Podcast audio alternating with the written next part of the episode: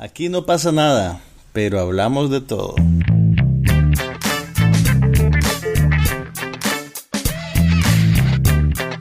Un podcast sobre cine, TV, tecnología y todo lo demás.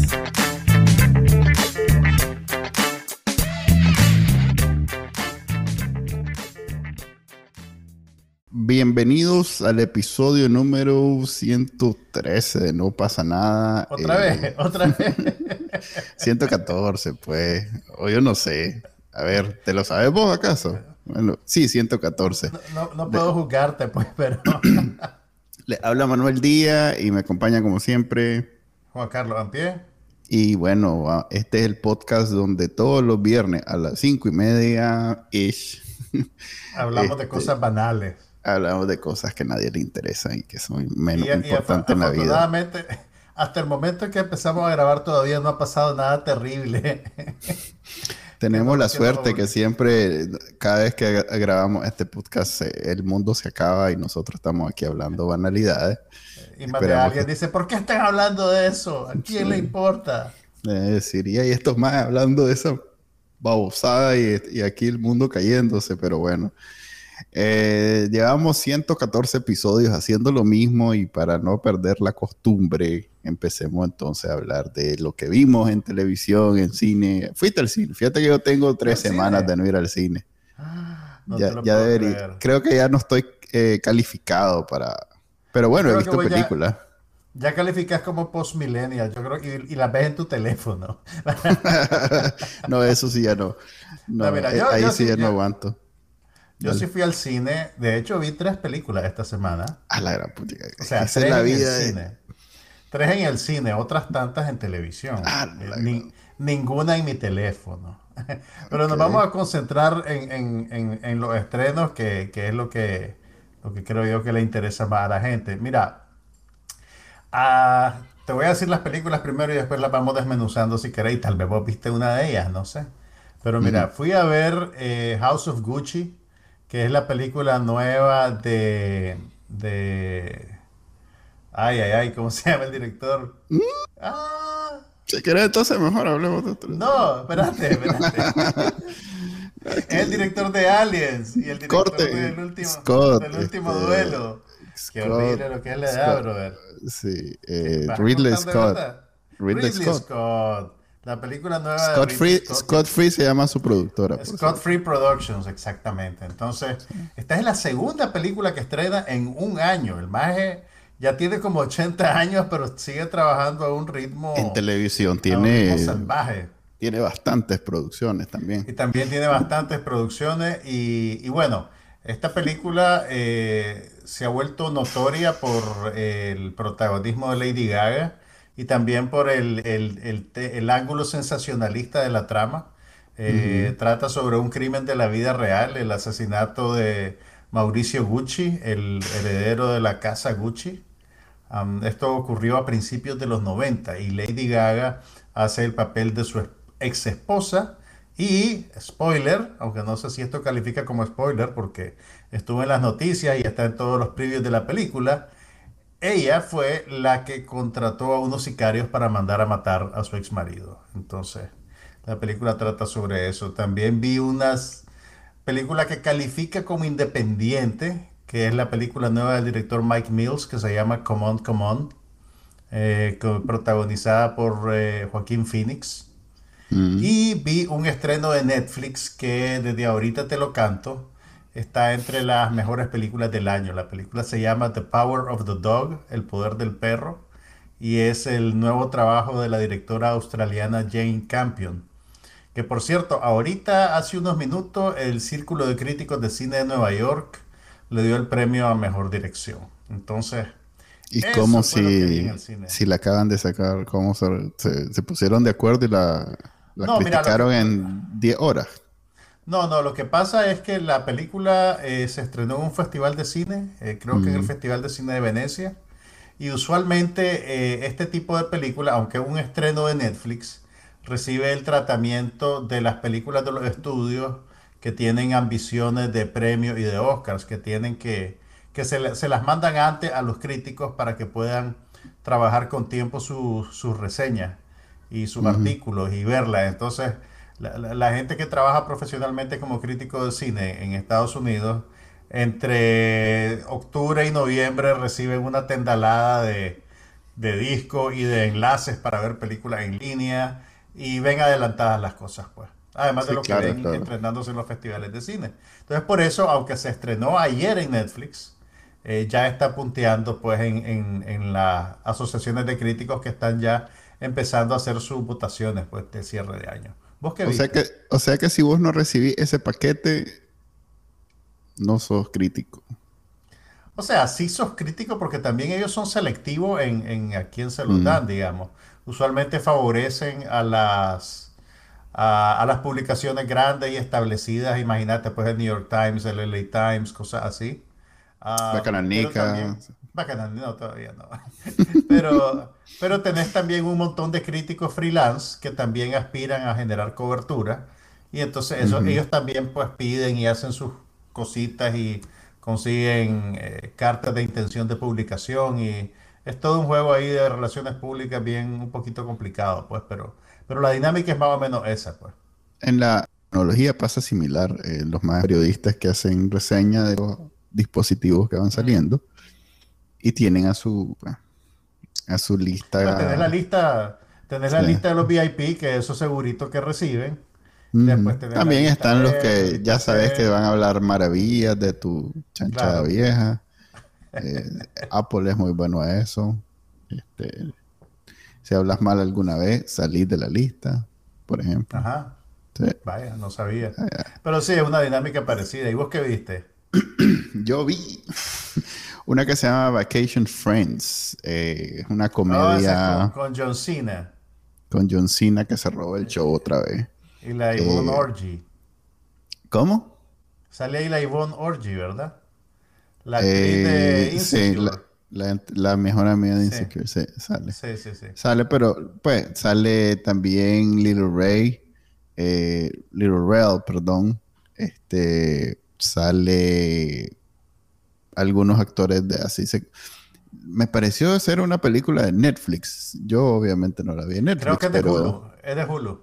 sí, tiene todas las características de ser una película pues con dinero, no es independiente, Mm.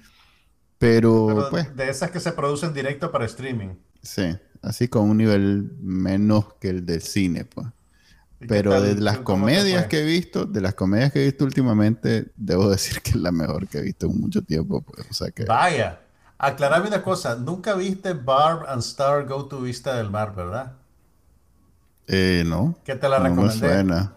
No. Que es la comedia con. Es la comedia con.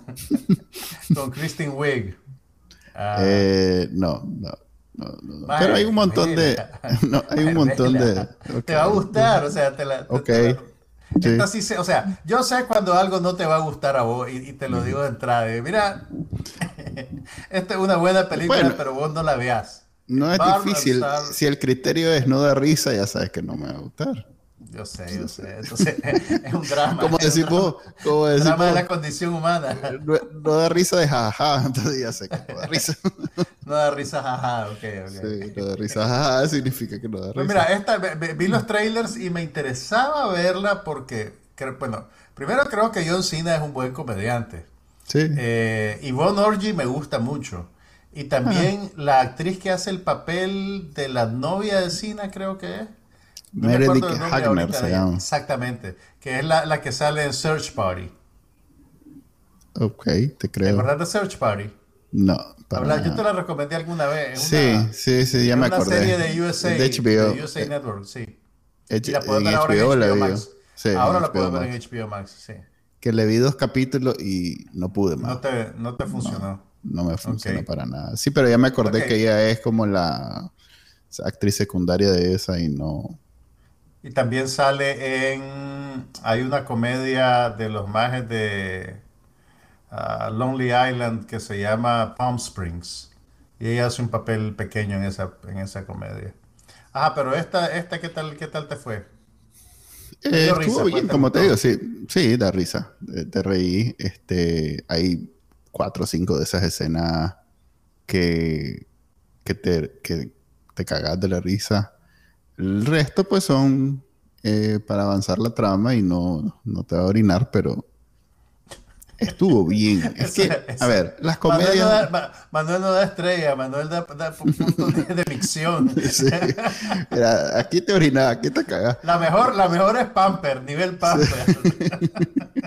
Sí, la, la que te toca después ir a lavar eh, está, está búfala. Nivel arruinaste la, la alfombra. Sí, te, te toca solear el sofá. Este, es que las comedias en general, eh, yo ahí coincido con el, la, la, la forma en que eh, el, el Hollywood siempre vio las comedias que no, no son necesariamente nunca la- las películas de más presupuesto o más caras o más eh, elaboradas. Eh, a pesar de que eh, es mi género favorito, creo que fue a partir de, no sé, Beverly Hills o Rush Hour que comenzaron a invertir mucho dinero en comedias como un Fíjate blockbuster, que- pues.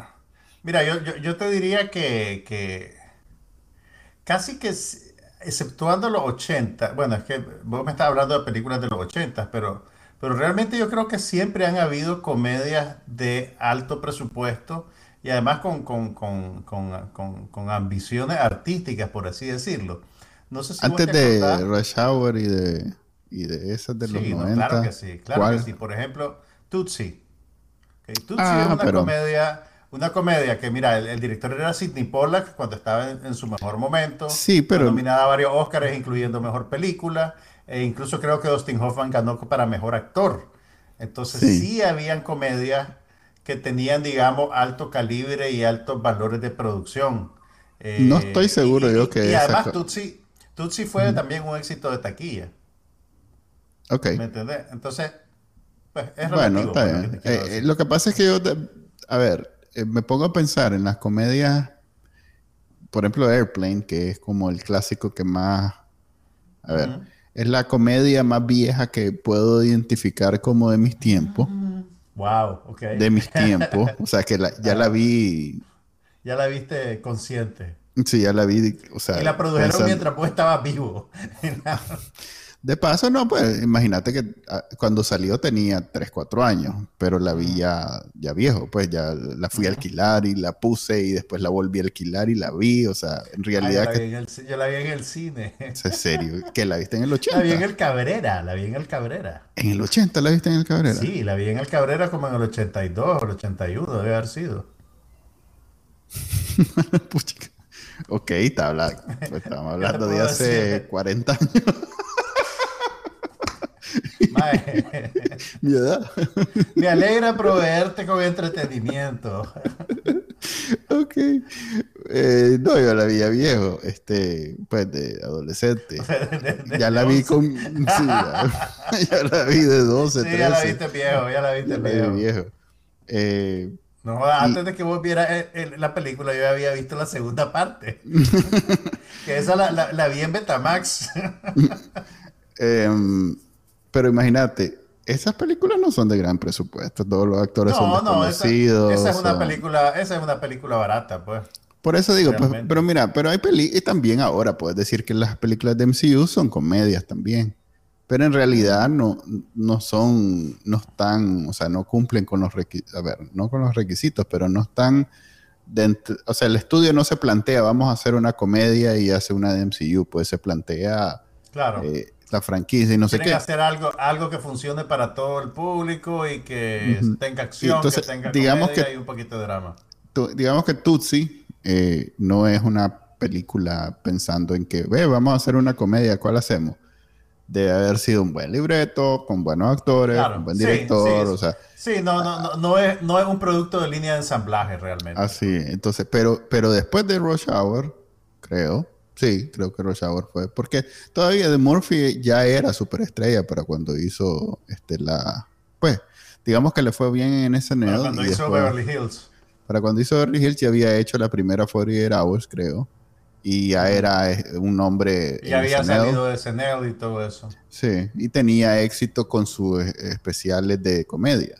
Es más, él fue el primero, diría yo, que tuvo un éxito que trascendió, porque habían comediantes que tenían... Richard Pryor, Richard Pryor. Ok, sí, probablemente sí, pero Richard, e esta es una discusión, esta es una discusión que ya hemos tenido porque, y yo me baso siempre en lo que dice el maje de, Seinfeld en un episodio de, eh, ¿cómo es que le llama? Drinking Coffee with Comedians, eh, algo así que el maestro le dice, antes de, antes de vos, le dice a Eddie Murphy, eh, ninguno de nosotros hubiera pensado que ser comediante era negocio, pues siempre nos veíamos como menos. Estaban los actores de verdad. Sí, no, entiendo, entiendo lo que quieres decir. Sí, entonces... Yo te digo, pues, que, que, Pryor y Steve Martin tenían stand-ups y eran famosos. editaban discos que era... Pero tal esa vez... época ese era como el medio para difundir especiales de, de, comedia, eran, eran long plays. Eran, y eran... Brooks, ¿tú sabes que Mel Brooks grababa especiales de comedia y también... Por eh, cierto. Este director de cine, Mike Nichols e Elaine May. Mike Nichols es el director del graduado, para ubicarte. Antes de que, de que Mike Nichols se convirtiera en director de cine, eh, él e Elaine May, que también se volvió directora de cine, pero, pero tuvo, digamos, muchos problemas dentro de la industria, básicamente por ser mujer, ellos eran un dúo de comedia ah, y tuvieron mucho éxito en, Broadway y en la televisión. Eh, pero eventualmente Nichols dio primero el salto a convertirse en director de cine. Entonces, lo que te digo es que sí habían comediantes, digamos, que eran personalidades y que gravitaban entre estos dos mundos, pues, pero, pero entiendo lo que decís de que Eddie Murphy lo subió a otro plano ya en términos de, en términos de dinero, pues. Sí, en términos de dinero. A ver, Rush Hour creo que fue la primera comedia en ser la, más taquillera del año. Espérate, Rush Hour. La película. La, la 1 o la 2. De Jackie Chan y. Y de. Eh, no es Eddie Murphy, es. Eh, no, Chris Tucker. Chris Tucker, ok. Eh, ellos fueron los primeros en ser la película más taquillera del año siendo comedia.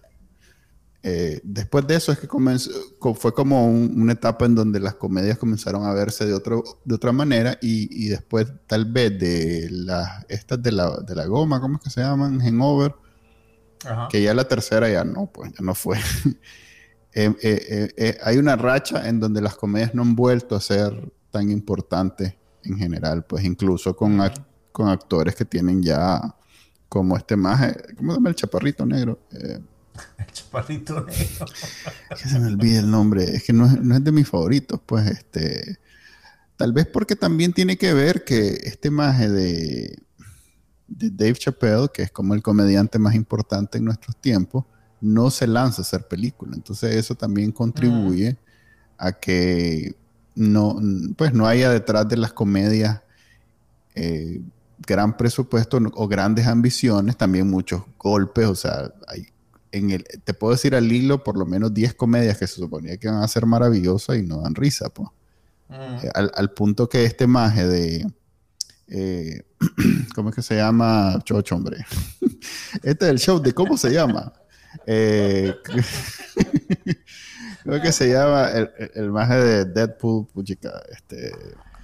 Eh, Ryan Reynolds. El, punto es que Ryan Reynolds hace como tres películas al año en que hace básicamente el mismo papel, con lo mismo, con, todo igual. fíjate que ese, ese, ese, es un debate milenario en el cine. Hay, hay una especie particular de, de, estrella de cine que lo que se le pide es que siempre se interprete a sí mismo o pequeñas variantes de sí mismo. Por ejemplo, a Cary Grant lo acusaban de eso. La gente decía que Cary Grant siempre hacía el mismo papel y, eso estaba bien porque él era Cary Grant, ¿me entendés? ok, Ryan Reynolds es chistoso y todo lo que vos querrás, pero puchica, el maje hace tres películas, cuatro películas al año haciendo exactamente lo mismo. Y es porque no hay, pues estamos en sequía. Y esta comedia que no es ambiciosa, tampoco estoy diciendo que va a cambiar esa racha, pero eh, en esta, en, esta sequía en, donde casi todas son muy malas, esta es moderadamente buena, entonces sobresale, pues. Por cierto, ahorita que dijiste Bruce, este, The Marvelous Miss Maisel vuelve cuarta temporada pronto, no sé el día exacto, pero en este mes estoy seguro que vuelve. Tendría que, ponerme al día. La mejor serie de Amazon Prime por mucho. Y eso, que ahí hay buena serie. Eso, eso, no es difícil. Pues que ahí está Fleabag y como hay gente que piensa que Fleabag. ¿Al fin la viste o no la viste? Ay, voy. No, no tengo. no, tengo apuro. Fíjate que. Y, hay, este, agarré esa de, de Cougar Town. Y, y como en realidad no es, pues, no es la comedia más importante que, va a cambiar mi vida, pero eh, satisface esa ahorita necesidad de pronto de ver algo relajado. Hablando, hablando, pues, hablando pues de algo relajado, te voy a relevar para contarte de House of Gucci. Que es una película. ya, ya te enlace y ya lo, ya lo leíste. ¿Tenés, algo más que decir sobre.? no, estoy, viendo Ghost este, que una basura. Estoy viendo. Ghost, aquella chancha. No, no, no, es que ni, Es más, no quiero que nadie más pierda su tiempo viendo esa cochinada. Pero sí vi dos cosas que me gustaría hablar aparte de la comedia de Vacation Friends. Por cierto, Vacation Friends, como te digo, es moderadamente buena. Vacation Friends, ok. Eh, si, si, quieren reírse, véanla, está bien. Eh, ahí está, dale. Seguí con Gucci. House of Gucci, a ver. Eh, incidentalmente a Lady Gaga también le acaban de dar el premio de mejor actriz. Por eso. El Círculo de Críticos de Nueva York, sí, por esa película. Que ha, que ha, encontrado, se ha enfrentado a opiniones encontradas en la crítica. Hay gente que dice que básicamente el, el, el, foco de debate tiene que ver con la calidad de las actuaciones. Hay gente que tenés en el reparto, por ejemplo, bueno, está Adam Driver, que hace el papel de Mauricio Gucci. Eh, está Lady Gaga, que hace el papel de su esposa Patricia, y está también Jared Leto, que hace el papel de Paolo, de un sobrino, un primo de Mauricio Gucci, que es una, una, personalidad eh, eminentemente ridícula. Pues es, como. Entonces, eh, mira. Es el alivio cómico. Es el alivio cómico, pero, pero la película Fíjate que lo que la gente identifica como, como defectos en la película, lo que los detractores identifican como defectos en la película, a mí me parecen más bien eh, virtudes. Casi, casi como una cosa experimental, pues, porque tenés a, tres actores que están, eh, que están interpretando sus papeles con, estilos muy diferentes.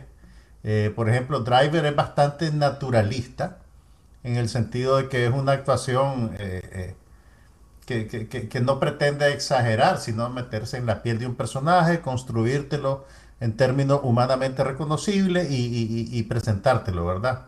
Para que vos te identifiques de alguna manera con él. Lady Gaga es, es un poco más exagerada, eh, es el tipo de actuación que, se apoya en, crearte un, un personaje casi que exótico, en, eh, digamos, ¿verdad? Es el tipo de personaje que, cada línea que dice está como hecha para, para, que el espectador se la prenda y la aplauda y chifle y la use en un meme, casi que, ¿me entendés? ¿Has visto el tráiler de la película? No. No, ok. Entonces, Lady Gaga está trabajando con ese tipo de personaje y ese tipo de personaje, creo yo, requiere cierto tipo de actuación también una actuación que está, digamos, más alerta al artificio y más lista para servírtelo.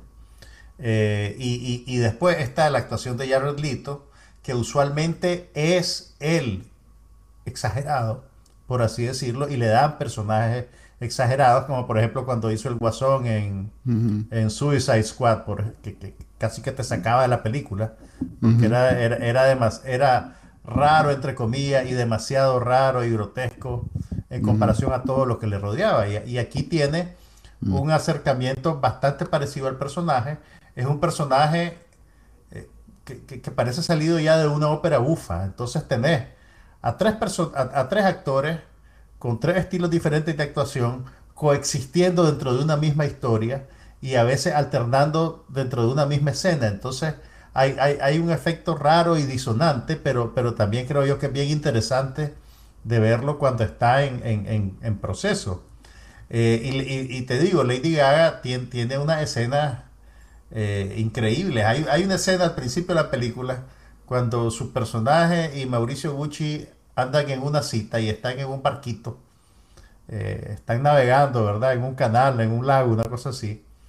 Y ella decide que se van a besar. Y se dispone físicamente como en una posición, como, como estoy listo para que me beses.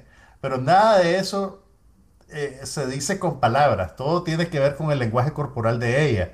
Y, y, o sea, vos ves esa escena, es, es fabulosa, pues es incluso hasta, hasta, creo yo más, más interesante que cuando dice las líneas que la gente se aprende y repite, pues hay... La, la, la, gracejada más grande es una que Paolo le, le, quiere contar un secreto y le dice, pero tienes que guardar el secreto. Y entonces ella le dice, en el nombre del Padre, del Hijo y de la casa de Gucci. Entonces, ah, con eso cerran el trailer y todo el mundo aplaude, ¿verdad? Porque es gracioso, digamos.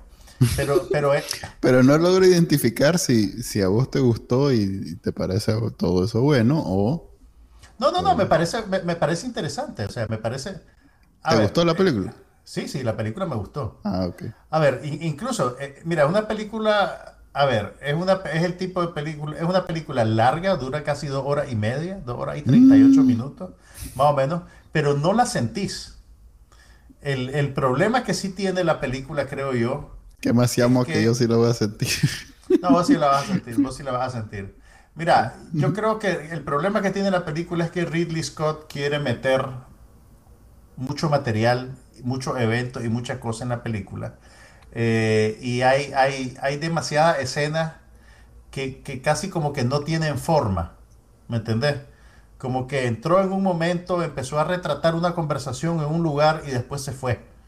Eh, y, y, y, yo siento que, que, que, la película se hubiera beneficiado de, de, de un poquito más de economía. No sé si tiempo. No, eh, sí, un poco más de economía, un poco más de tiempo en edición tal vez. Eh, es una película rara porque vos sentís como que hay demasiadas cosas, pero también le hacen falta cosas. Eh, es como que le hace falta tejido conjuntivo entre una escena y otra. Eh, hay, o sea, por ejemplo, el personaje de Lady Gaga cambia bastante en el transcurso de la película. O sea, pasa de ser una muchacha pobre e inocente que se enamora de este hombre pero que al mismo tiempo ve en él una oportunidad para escalar en la sociedad y, y, y elevar su nivel de vida y acceder a una fortuna. Eh, pero también tiene una, tiene una dimensión humana que hace que vos no la descartes inmediatamente como una casa fortuna, pues, ¿me entendés?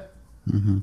Ahora, a medida que la película avanza, la ambición termina superando sus otras facetas de su personalidad pero casi como que esa, esa transformación sucede fuera de la cámara, ¿me entendés? Y vos vas viendo como a una persona diferente en cada escena, cada vez más, más codiciosa y despiadada. Entonces por eso te digo que siento que a veces hace falta, hace falta, sentís como que hace falta algo en, en, en la película, pero... pero Tal sí. vez van a ser parte 2, no sé. No, no, no, no creo, pues, porque es redonda la... Bueno, dijo Ridley Scott en una entrevista que que va a editar en Blu-ray un corte del director. O sea, va a ser una versión ah, más larga. Entonces, claro, debe ser que le, le, cortaron media hora y por eso se le cortaron, le cortaron probablemente esas cosas que yo siento que hacen falta. Uh -huh. eh, pero pues, la, o sea, la, la, película es interesante, pues la, la disfrutás. A mí, a, a mí, me gustó. Eh, no, okay. no es una comedia, es un drama. Es, es Fíjate Con el nombre me lo imaginaba. Pero la podés, pero es un drama acomediado, pues tiene cosas. Eh, cualquier, todas las escenas de Jared Leto es una cosa rara porque la película tiene un tono y de repente aparece este maje. que, que mm. obviamente, o sea, vos no podés divorciarte completamente de, de, de, de, del acto de transformación porque vos estás consciente de cómo es Jared Leto físicamente y de la transformación que hace para parecerse a este personaje. Con decirte que le pudieron haber dado el papel a Jeffrey Tambor y no hubieran necesitado tanto maquillaje. Jeffrey Tambor es el de Arrested Development, el viejo. Uh -huh. ¿Ya me entendés? O sea, sí, o sea, a ver, Jared Leto está interpretando un personaje que tiene probablemente como 20 años más que él, 100 libras más que él, y, y, que además habla con acento napolitano, pero en clave caricaturesca. Mm, ya. Yeah. Entonces, eh, o sea, es, es, es, como que quieren llamar la atención sobre la transformación que él hace, en lugar de que, de que lo, lo aceptes como un personaje eminentemente original. Siempre tenés que estar consciente de que es un actor que está actuando. Eh, y eso es una cosa rara, pues realmente creo yo. Pero, pero la película está interesante, pues, y, también, como están muy de moda las, esas series de televisión sobre crímenes verdaderos, casi como que se inscribe en esa, en esa tradición, pues. Entonces, eh, yo creo que tienen ahí una buena receta comercial, digamos.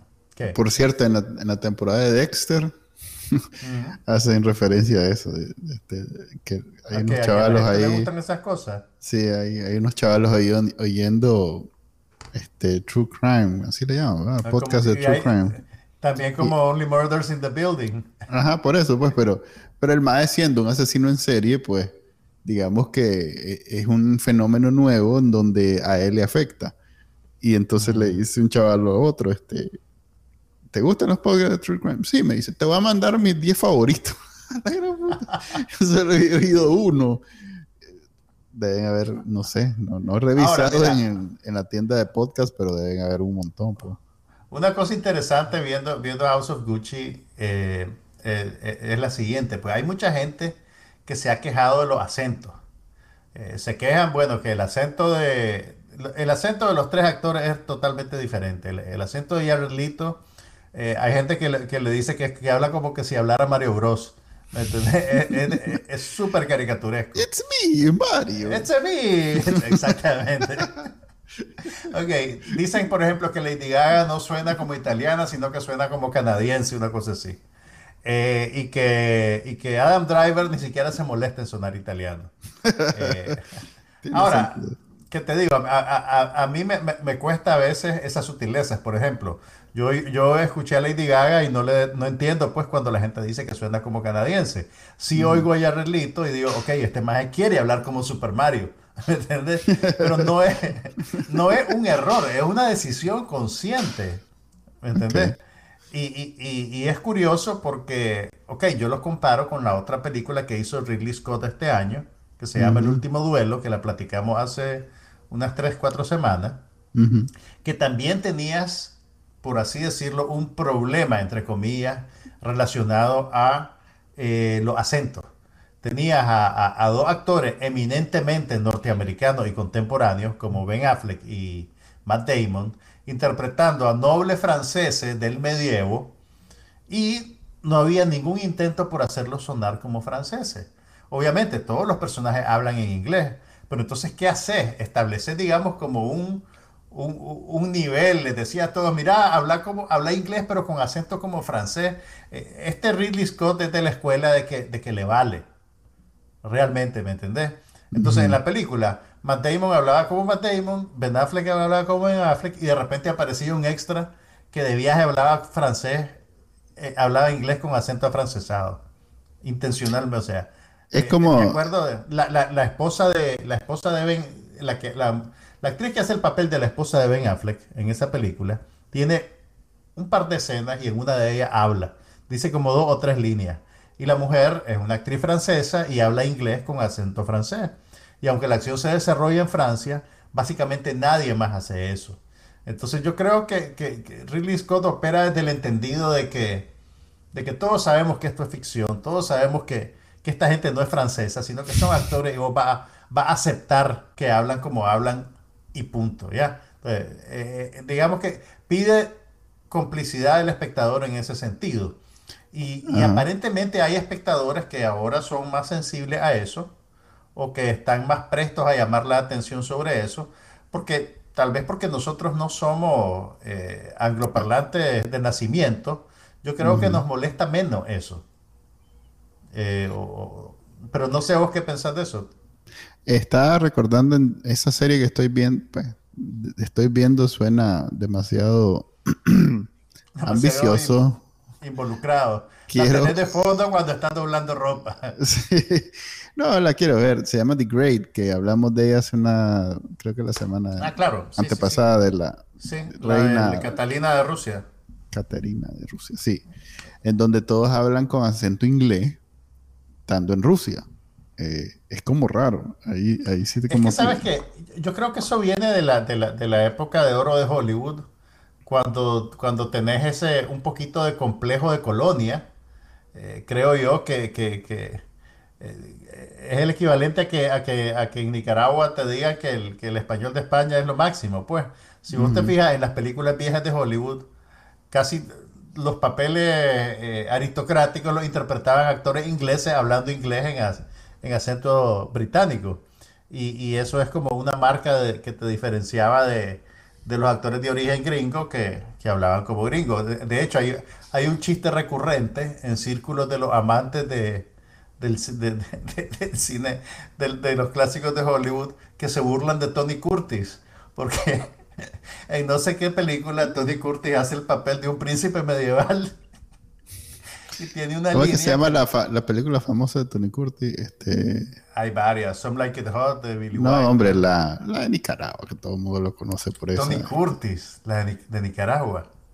Una de esas, de, de esas bíblicas. eh, Ay, no sé, dale, seguí. Ok, el, el- pues el maje tiene una, una línea que dice algo así como que lejos yace el castillo de mi padre, pero el maje la dice en inglés con acento de Brooklyn y todo el mundo se... o sea, es la fecha y la gente se sigue burlando de eso, pues, ¿me entendés? Yeah. Entonces, eh, yo, yo, yo, yo- a mí me preocupan menos esas cosas de los acentos, pues probablemente porque no soy un, un, un- un norteamericano que, Pero ya que ves, habla inglés de llevamos nacimiento. dos episodios hablando de eso. Como que fuera importante, ¿no? Pero es interesante, a mí me parece interesante, por lo menos.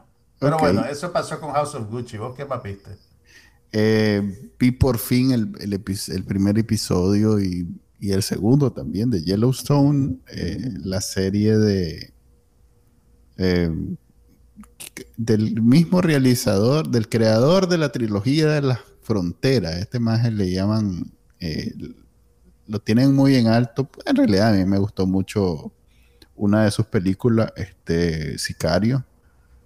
Eh, ese mismo maje hizo también aquella película con eh, ¿cómo es que se llama? El de Hawkeye. Puchica. Eh, Hell Jeremy in High. Water. Sí. Jeremy Hell- Renner. También hizo Hell in High Water. También Ah, hizo esa buena. de que es muy buena. Hizo la de Con Jeremy. Renner con.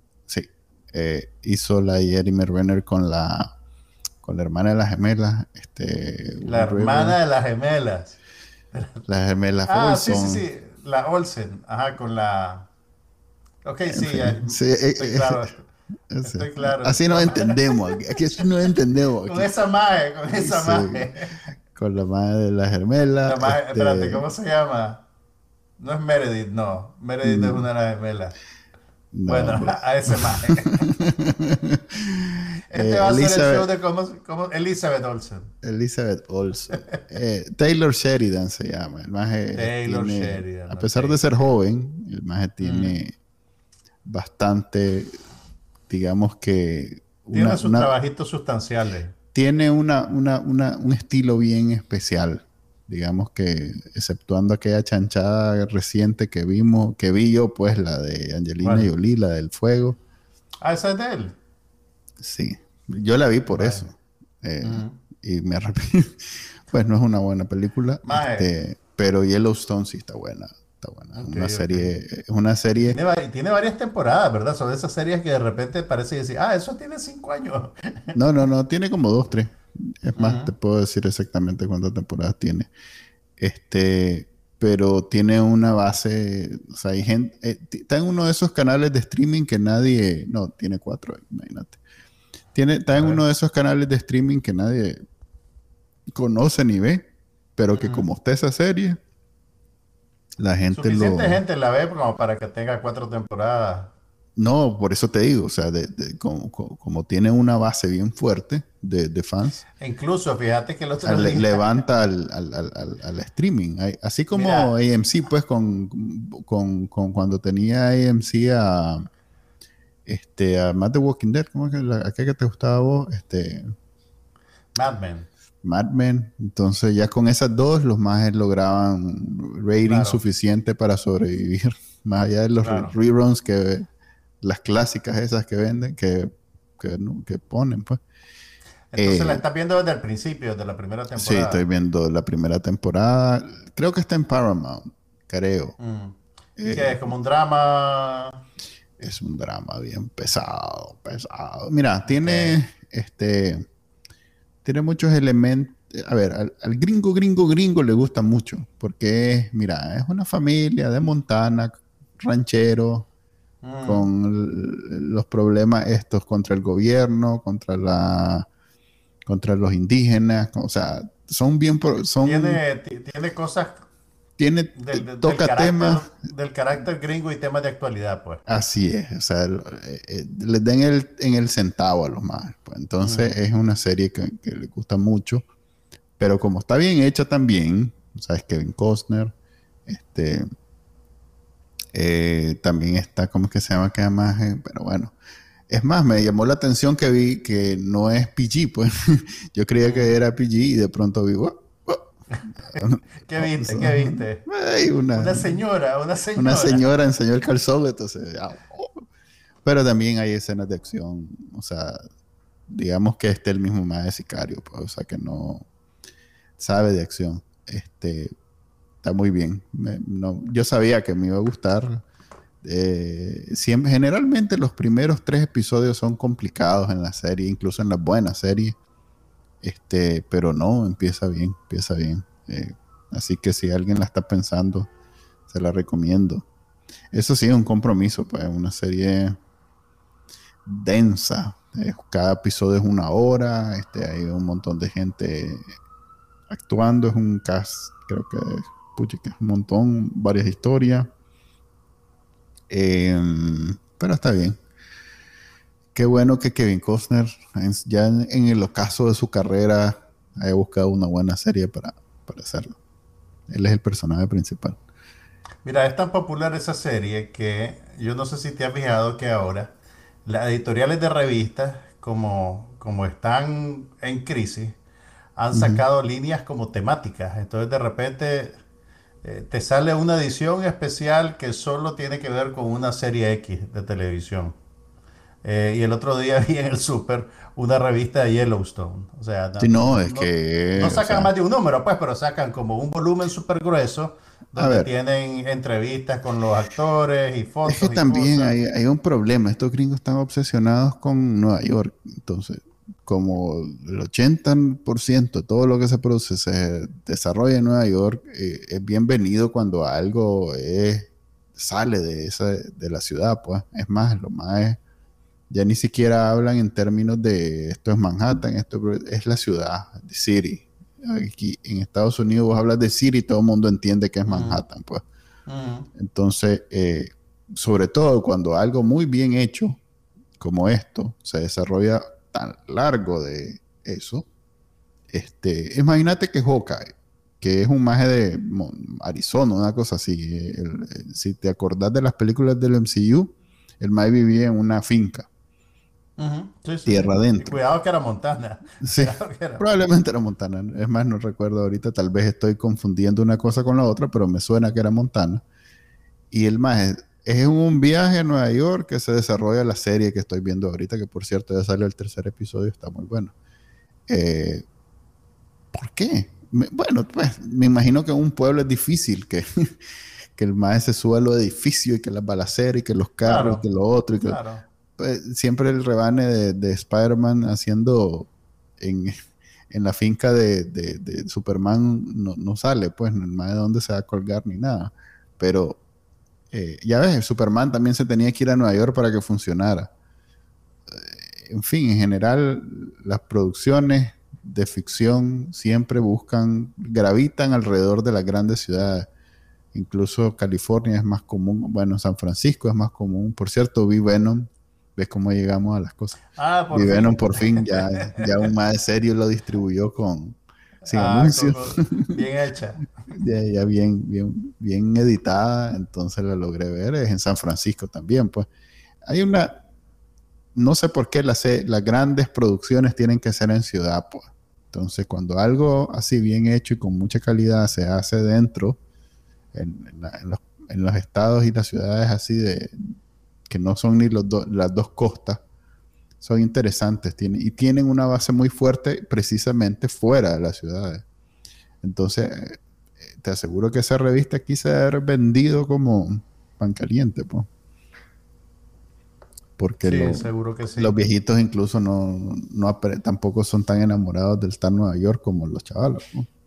Esta Pero- es una serie de viejitos, de boomers. Es una serie de adultos, pues. Sí, es una serie O de de viejitos, o sea. Pues sí, de viejitos porque eh, son los que más ven televisión y son los que levantaron el canal que te digo. A estas Ok. alturas, pues ya, ya, ya tiene cuatro años, pues ya a estas alturas ya creo que trascendió. Pero Pero vos, la, originalmente, pero vos la vas a seguir viendo. sí, yo lo voy a seguir viendo. Entonces vos calificás como boomer. Pues yo veo CSI, man. Ese- no hay nada más para Cierto, viejitos que CSI. ¿cierto? Ni Que, yo veo por cierto, CSI. tiene, tiene un... Ni yo veo tiene- CSI. pues sí, pero porque es de la edad del artístico, pero... Ah, Pero ok, yo lo veo. Hay una, hay una, hay un arco en CSI interesante porque eh, lo estaba platicando el otro día. Los mages, eh, vos sabes, pues eh, son parte de los 90 y parte de los 2000. Es más, este, transformaron la televisión, la sociedad, todo. Y ahora vuelven a una etapa donde el enemigo de esta temporada en CSI precisamente les dice esto, les dice que hoy en día los hechos no son tan importantes y como toda la serie fu- funciona a partir del método científico para, eh, introduce el método científico para encontrar a los culpables y todo lo demás, Mm. incluso contraponiendo lo que uno sospecha, eh, esa era como la gracia, pues. Mm. Vos veías las series estas de procedimiento y vos decías, ah, ese fue el malo. Pero entonces los Sí. mages lo apl- le aplicaban todo este método científico y lograban encontrar más allá y de, de lo que uno sospecha lo que realmente sucedió. Y el maje Grissom, eh, de hecho, se hizo famoso precisamente por ser ese escéptico que hasta que lo logra probar, el maje en realidad, este, científicamente, entonces, entonces vuelven con un arco narrativo en donde eh, esto es mal visto, lo del método científico es mal visto, lo de la verdad absoluta es mal vista. Hay O versiones, se, se está montando en el, en, el, en el momento cultural que está viviendo Estados. Unidos, con el, el cuento de los hechos alternativos. hechos moda alternativos y que la historia Donald más... Trump y su, y su funcionario. Exactamente, exactamente. Entonces, eh, súper interesante. Si logras, o sea, tenés que tomarlo en serio, es difícil tomar en serio porque está alrededor de un montón de, de, de, pues, de, ¿cómo llamarle? Es como cuando vas al McDonald's, pues ya sabes que vas a comer papas de línea de producción, hamburguesa de línea de producción, pero y todo eso está ahí, pero de pronto te sale un ingrediente que está interesante y, y en este caso eso está En el, súper McDonald's, interesante. en el McDonald's. Por eso en McDonald's no sucede, pero en este, en CSI Las Vegas sí está sucediendo. Ok. Y le estoy dando seguimiento porque es como el enemigo de esta temporada. Eh, eso de vender una historia, a veces contradiciendo lo, lo- lo hecho, eh, eh, ahorita que todo el mundo tiene su versión, tiene éxito. Entonces estoy, pe- estoy pendiente de ver cómo resuelven ese conflicto. Ujú. Pues que no, Ujú. no creo que llegue a la sofisticación de Good Fight, por ejemplo, pero algo Ujú. ahí debe haber debe salir que me, va- que me, que me llama la atención. Así que Ok. eh, ahí está ese Mira, comentario. Hablando de Montana, la película, la otra película, Ajá. la otra película, todo, todo esto es planeado, muchachos. Todo Sí, esto no, aquí hay una, un guion. una reunión Aquí- previa, hacemos Sí, una reunión guion. previa para preparar. Se los voy a enseñar aquí el guion donde dice que de aquí apartamos aquí, saltamos allá. Mira, la, la película El Poder del Perro, que es la película nueva de Jane Campion, recién estrenada en Netflix, es un western, técnicamente, pues se desarrolla en un rancho con vaqueros. Eh, fue filmada en Nueva Zelanda, sin embargo, que es el, el- el país de origen de Jane Campion, aunque la acción, se re- la acción tiene lugar en Montana en 1925. Ah, y es un, es un drama súper interesante. Estoy todavía debatiendo internamente si vos la deberías de ver o no. Ok. O sea, sí te puedo decir que es un drama que está, bueno, está protagonizada por Benedict Cumberbatch, el, el Mm. actor de Sherlock, que a vos mucho te gusta, Mm. eh, con Jesse Plemons y Kirsten Dunst. Ubicás a Jesse Plemons, ¿verdad? No, pero sí Kirsten Dunst. Es todo del psicópata de Breaking Bad. Ah, ok. Ok, El Matt Damon chino.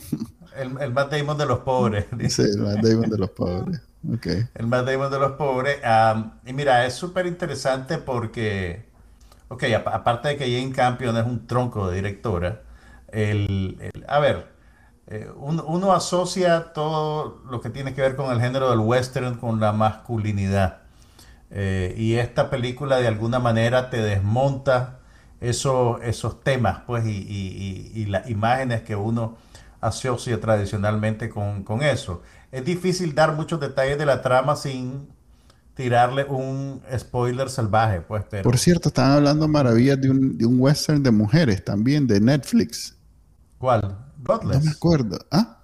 Godless. No, de este año. Un una película de western, no de ahorita. Ah, the, The Harder They Fall. Esa. Estaban hablando maravillas de esa. Eh, No, no, no, o sea, creo que no no necesariamente es de mujeres, son, son actores negros, o sea, los Ah, que integran el reparto, pues no una cosa de género, una cosa de, de, Ok, de- de raza, pero, pero sí, eso también está ahí, y, pero no lo he visto.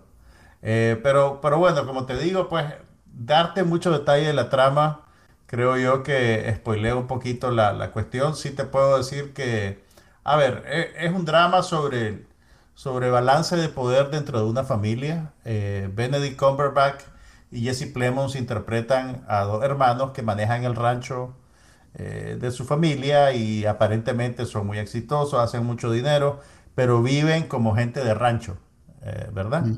Eh, y, Bene- y el personaje de Benedict Cumberbatch es como el, el- el- el vaquero prototípico, ¿me entendés? Que es un es, es macho, es bien masculino, es fuerte, es jayán, chambón.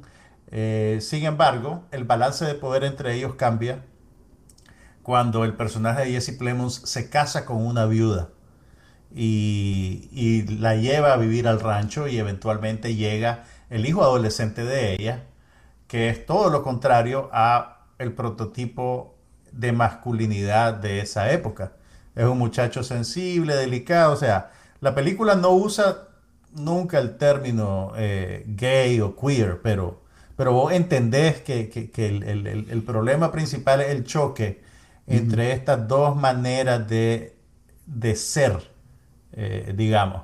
Y ese es como el, el- conflicto de entrada, pues. Y, y entonces él empieza a hostilizar a la viuda y a hostilizar al muchacho. Y eso genera otra serie de, de- de problemas dentro de la película.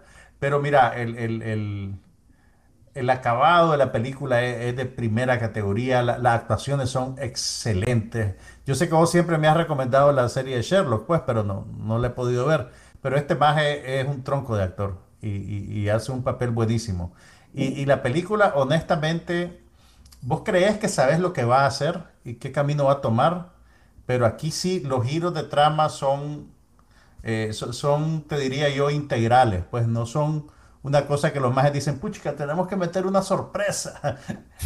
de, de hecho, fíjate que la, la- la vi dos veces.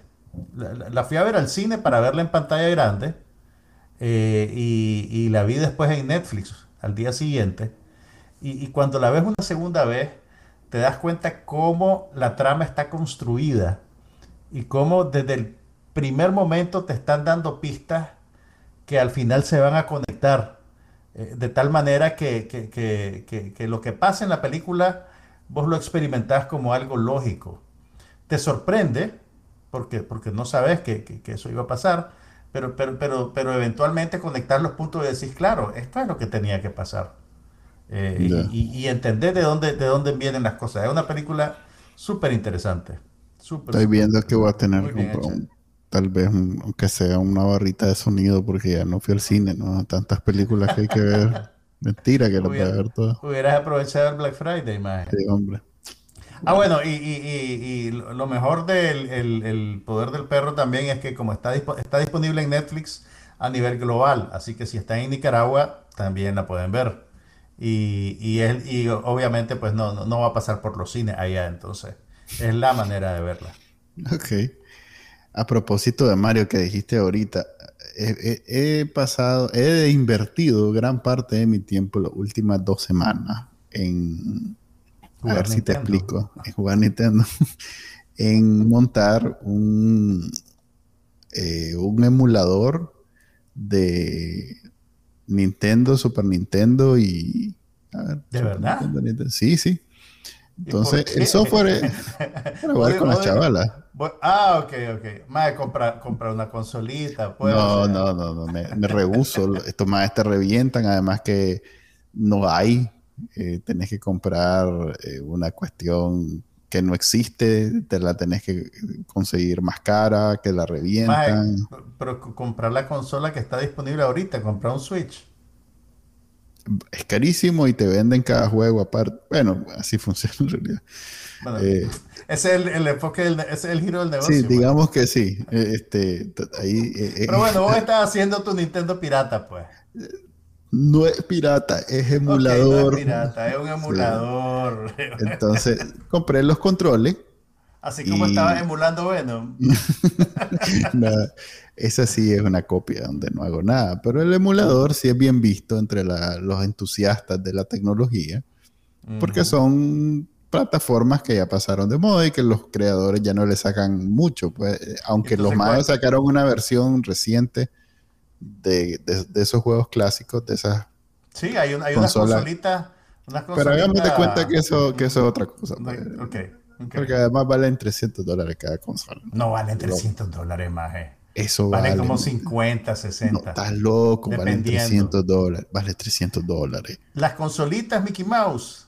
No, Mickey Mouse no son, son de No licencia ser. de Nintendo. Sí, anda, metete y vas a ver en Amazon. No, 280 300 vale un, Switch. con un el control. Switch vale 300. Y eso vale 300. Pero el emulador no puede valer lo mismo. Pero bueno, Ah, no, el emulador me costó lo que me costó el control, 20 dólares. Eh, ¿qué, entonces, tanto, ¿qué tanto estás avanzado en ese proceso? Ya o sea, lo estamos pudiste jugando. hacer, ya está. Ya Está estamos. funcional. Está funcional. Lo único pues es que tengo que estar moviendo mi laptop para jugar. Eso no he invertido en un aparato exclusivo para eso. Mm, ujú. porque a diferencia de los que usas para ver televisión, pues como digamos el, ¿cómo es que se llama? El de Amazon, el Fire TV o el de Apple, Ujú. necesita un poquito más de potencia para levantar, aunque Nintendo y Super Nintendo es, es bastante modesta la, la potencia del procesador. Pero si ya digamos quiero ver algo así como PlayStation 1 o PlayStation 2, ya necesito más potencia. En mi laptop corre requete, pues.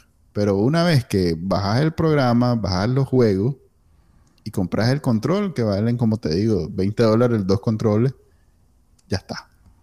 O sea que como proyecto está búfalo, pues se lo recomiendo a esos entusiastas que les gusta jugar ¿Qué- y, qué, ¿Y qué juego estás jugando? Con como los clásicos, pues Mario Bros 2, Mario Bros 3, Yoshi's Island, o sea, eso O sea, pero estás entonces con la consola de Nintendo, con el Nintendo 64 o con no el algo anterior, anterior a eso. al- algo anterior al Super Nintendo. Estoy en el Super Nintendo. El Wii sí puedo jugar, pero el los controles como que siempre entran en conflicto. Ok. Lo podría saltar al que le sigue, pues después del Wii, que creo que es el 64. O no, es que también yo ya le perdí la pista a partir del ¿De Wii. cuál es cuál? Sí, entonces ya. Mira, como yo honestamente te digo, en videojuegos no pasé del Atari 2600. Por eso no, Jugué un par, jugué un par de cosas. no lo había traído a colación. A ver, por eso. ya, ya, ya adulto compré un, un PlayStation, pero para usarlo como Blu-ray Sí, yo me acuerdo. Yo me acuerdo que lo veía y decía, qué desperdicio. Nunca nadie jugó en esta chucha. Pero yo jugaba, yo compré el, el, el, el- ¿cómo se llamaba? El Grand Theft Auto, eh, el que parecía Miami, Fíjate que- Miami Vice. No, nunca lo he jugado esos juegos. Voy a comenzar a ponerle mente. Ese Ahora no que lo tengo los con- controles. No lo jugué con la niña. No, ese no, ese no. Bueno, Dale, pues. y- así quedamos, así nota- quedamos. Sí, ya, ya, ya nos nota, pasamos pues- a hablar de, de juegos. Mejor. de juegos de video. Así que Sí, mejor va- vámonos antes de que empecemos a hablar de, de, de que de, Magic música the Gathering, Sí. de las tarjetas de Pokémon, que eso ya viene, Manuel, al instante. Ojalá. Eh, este fue el episodio número 114. No pasa nada, ya saben que lo pueden escuchar todos los viernes en vivo a las 5 y media y después descargarlo en su directorio de podcast favorito. No me despido, nos vemos. Dale pues. Hasta la próxima. Bye. Aquí no pasa nada, pero hablamos de todo.